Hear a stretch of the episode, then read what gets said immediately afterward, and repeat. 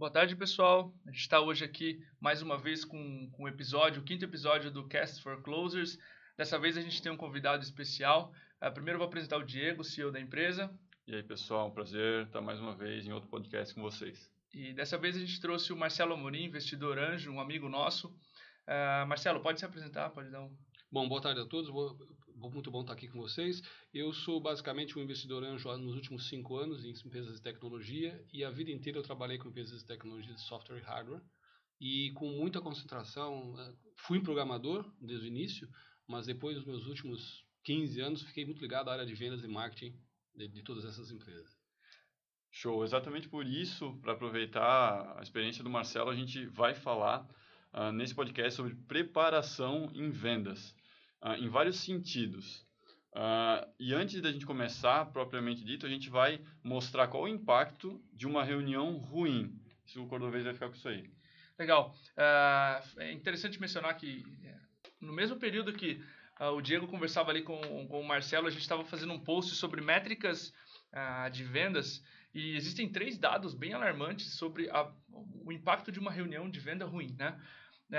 a gente pesquisou e 60% dos respondentes, na pesquisa que a gente achou, da Demand Metric, eles afirmam ter reuniões de vendas ruins, algumas vezes ou frequentemente.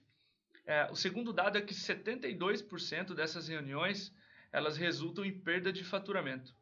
E o terceiro dado, ainda mais alarmante, é que 64% desses casos leva-se meses ou anos para se recuperar de uma reunião de venda ruim. Então isso é bem importante, é bem impactante, né? A, a, a preparação de um vendedor antes de chegar, até mesmo antes de chegar numa reunião para falar com o cliente.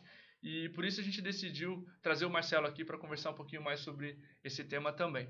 Exatamente, para evitar que, que vocês tenham essas reuniões tenham esse impacto negativo nas vendas, a gente elencou quatro formas de se preparar e de garantir que isso não vai acontecer nas empresas de vocês. E o primeiro ponto é a preparação antes da abordagem inicial. O que eu estou falando não é antes da reunião, é antes de tu fazer aquele primeiro contato, seja por e-mail ou por telefone.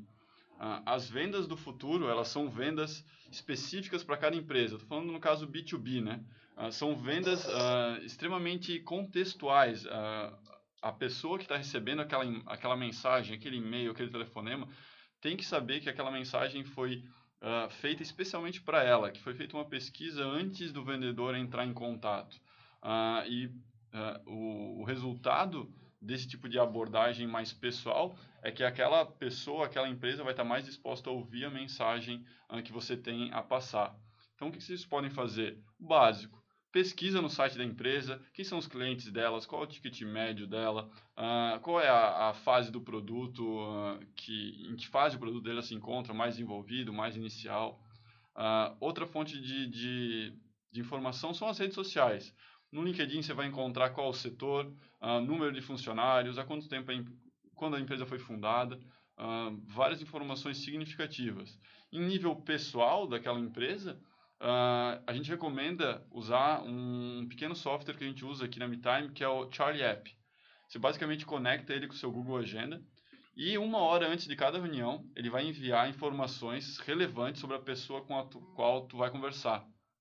Uh, eu, eu uso ele há algum tempo e até é legal comentar que não numa reunião de vendas, mas quando eu fui fazer uma entrevista com um dos vendedores aqui da MeTime, uh, uma hora antes, o Charlie App me mandou uma mensagem falando assim: Ó, oh, vocês dois gostam do Manhattan Connection, uh, que é um programa da Globo News para quem, quem assiste aí no domingo à noite. Uh, isso foi já a minha a primeira coisa que eu abordei na entrevista com ele. A gente conversou 10 minutos sobre isso e a gente conseguiu reter o talento aqui na empresa. Parte por causa que eu estava bem preparado para aquela entrevista. Uh, Marcelo, não sei se tem algo a comentar nesse ponto. Não, é isso mesmo. Eu acho que todo o processo de vendas antes da reunião, ele começa com conhecimento, principalmente em claramente em vendas B2B, né? Vendas B2B até um componente muito muito é, próximo, né? Apesar de a gente estar tá falando, em, como a gente fala em B2B, a gente fala empresa para empresa, as empresas são feitas de pessoas, né? Tem uma pessoa de um lado, tem uma pessoa do outro lado.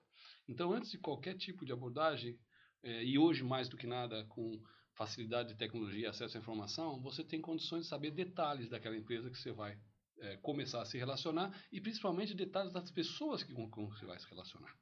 Há 20 anos atrás isso era baseado em papel, lista telefônica, arquivos é, difíceis de pesquisar. Hoje é muito fácil. Hoje tem uma série de ferramentas que te ajudam, além das ferramentas que vocês provavelmente já usam, como LinkedIn, Facebook e Google. Existem ferramentas específicas para isso. Então, é muito possível fazer. Eu costumo dizer nos, no, no, nos bate-papos e workshops que assim, a única coisa que faz você não fazer isso é preguiça.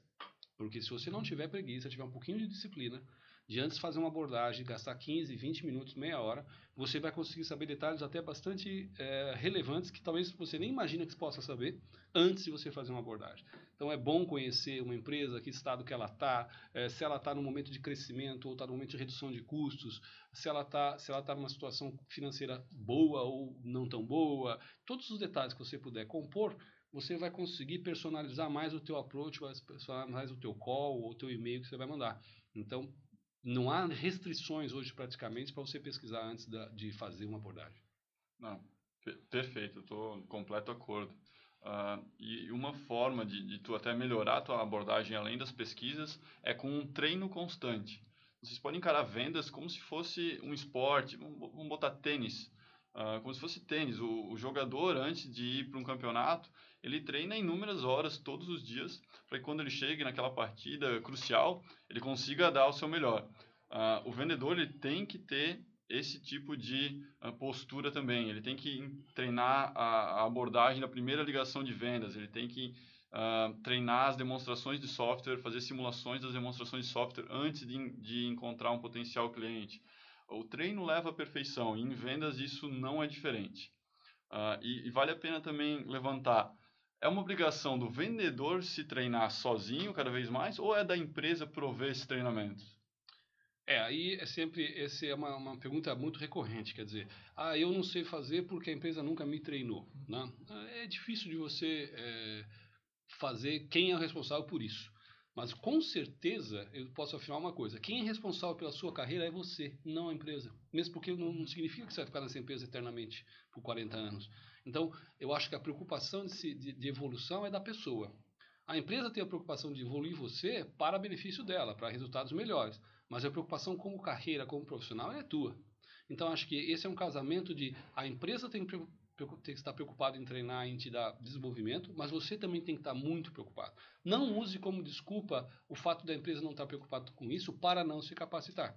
Hoje, principalmente, de novo, com as facilidades da tecnologia, a gente pode ver curso online, curso de graça, workshop, uhum. case, uh, tem uma série de ferramental, principalmente na área de vendas, no Brasil e fora do Brasil, que permite que você faça gratuitamente uma capacitação bastante importante e, de certa forma, autodidata, que não necessita ninguém de fazer. De novo, acho que a palavra-chave aí para esse tipo de coisa não é se existe ou não é, informação disponível, mas sim a disciplina de fazer. Eu sugiro uma formulinha muito simples. Estabeleça seis, cinco ou seis coisas que você sente que no trabalho de vendas você pode melhorar. No máximo isso, no máximo cinco, não mais que cinco. Tá? E faça um plano pessoal de a cada uma semana você tentar se capacitar naquilo que você acha que está difícil. Por exemplo, uma pessoa que tem dificuldade ou receio ou medo de fazer abordagens por telefone, chamadas cold calls ou ligações frias. Você não tem muita facilidade para fazer isso e é necessário fazê-la. Pense é, que de uma marque para você numa semana se capacitar para fazer isso. Você treina, você ouve vídeos, ouve outra pessoa fazendo e depois na outra semana você aplica. Então, se você conseguir ter essa disciplina, em questão de dois meses você vai poder cobrir essas cinco dificuldades que você tem. E como disse bem aqui Diego, é, cada vez mais o treino leva à perfeição. Né? Vendas não é, é, não é uma ciência é, mística. Vendas é uma ciência de processos de trabalho e dedicação. As pessoas têm vocação para venda? Sim, todo mundo tem um pouco de vocação. Mas não significa que simplesmente se nasce pronto. Então, eu acredito muito na disciplina, na capacitação regular. E cada um sabe as suas deficiências. Se, por exemplo, você tem uma deficiência de follow-up, se você tem uma deficiência de fazer um call, ou tem uma deficiência de, de fazer uma apresentação, procure fazer um planinho pessoal. E se a empresa puder te ajudar e já tiver um programa, melhor ainda. Mas não, se fique, não fique parado ou estacionado porque a empresa não te dá. É, Perfeito. A nossa visão é bem, é, é bem alinhada quanto a esse tipo de, de abordagem, o tipo de postura que o vendedor e que a empresa tem que ter. Uh, o que a gente faz uh, de diferente, na verdade não diferente, muitas empresas fazem, algumas sim, outras não, mas nós recomendamos é que a empresa faça um sales playbook. Uh, e lá ela pode listar não só os processos de venda, mas os materiais de consulta para os vendedores uh, se treinarem uh, e se capacitarem em vendas. A gente faz isso, a gente, e lá a gente uh, recomenda newsletters para os nossos vendedores se cadastrarem, podcasts para eles ouvirem, vídeos para eles verem, por aí vai. E vocês podem fazer isso também. um outro ponto é o output da reunião. o terceiro ponto que a gente quer falar, na verdade, são os outputs, os resultados das reuniões e dos contatos com os clientes quando eles têm que ser definidos. Então, o que, que a gente quer falar nisso? Antes de tu abordar um cliente, antes de fazer aquela ligação, antes de entrar naquela sala para fazer uma venda ou entrar numa videoconferência, o vendedor tem que ter muito claro na cabeça dele qual o resultado que ele espera daquela interação com o cliente. Porque se ele não tem isso muito bem definido, a reunião vai faltar um norte para a reunião, então, vai ser como se fosse uma conversa, o cliente vai perceber isso e vai sentir um desconforto, isso vai ficar muito claro. Uh, e o resultado mais provável é que você, como vendedor, não consiga alcançar uh, o resultado previsto, seja passar aquele negócio uma fase para adiante no processo de vendas, seja fechar o contrato, seja só marcar uma segunda reunião, por aí vai. Mas tenha, na, na, tenha em mente qual o output claro que você tem daquela interação. É isso aí. É, num, num dos podcasts que a gente fez aqui com o Cristiano Verges, né, especialista em bound sales, ele comentou justamente isso sobre o custo de você colocar cinco diretores numa reunião de vendas e o vendedor começar com me conta um pouco mais sobre a sua empresa, né?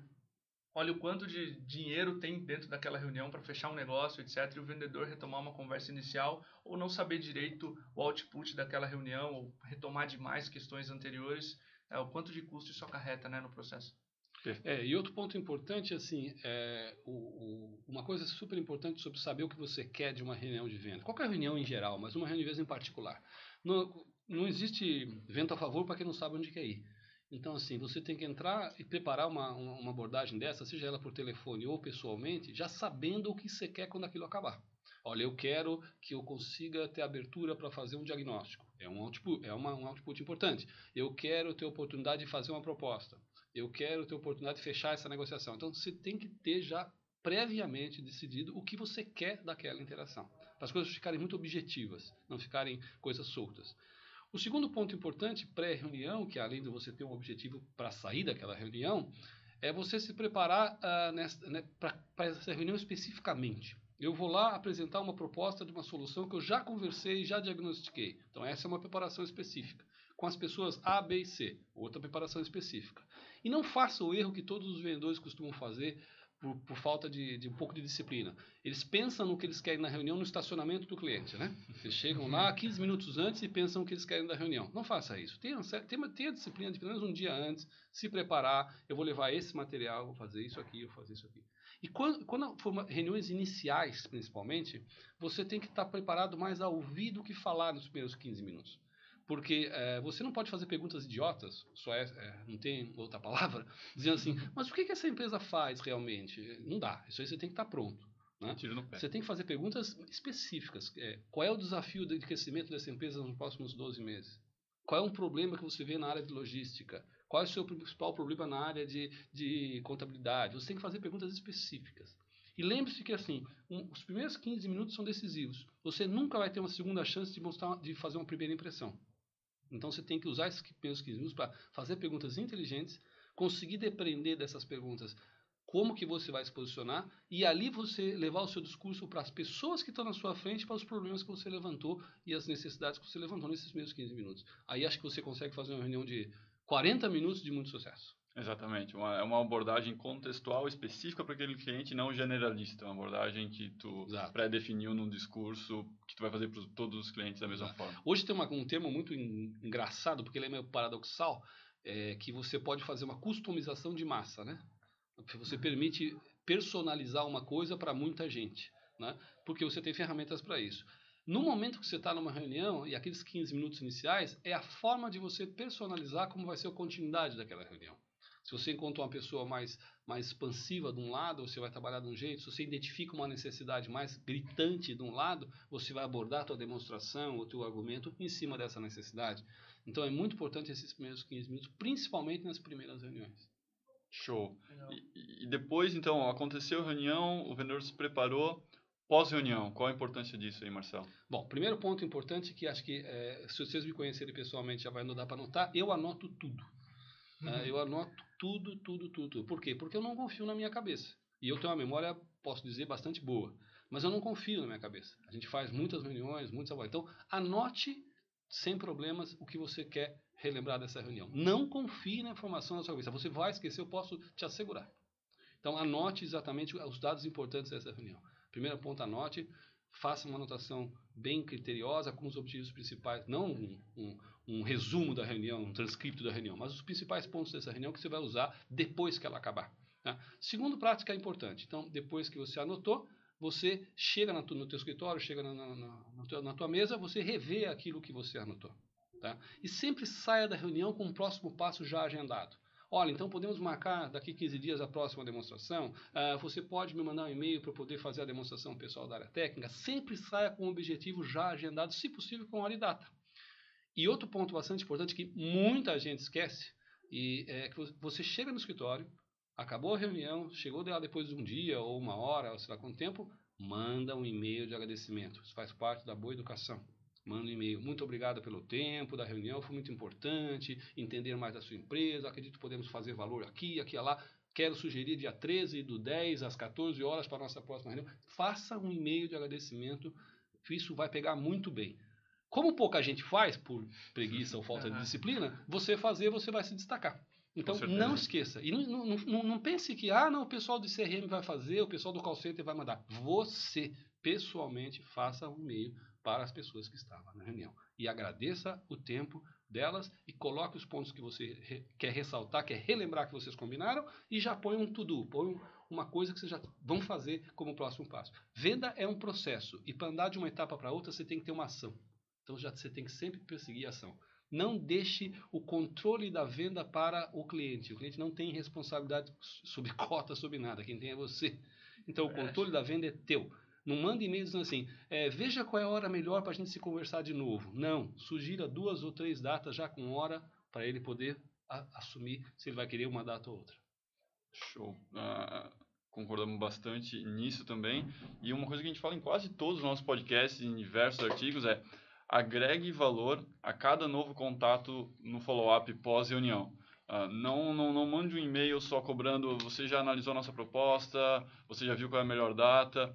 Uh, use tanto o seu conhecimento sobre a empresa, sobre a necessidade que eles têm em relação ao teu produto, quanto o conteúdo que a tua empresa uh, pode produzir para agregar valor uh, a esse potencial cliente. Então, use todas essas uh, armas que vocês têm em mão para agregar valor a cada novo contato com o cliente, não só uh, agir como um vendedor cobrando alguma ação daquele prospect.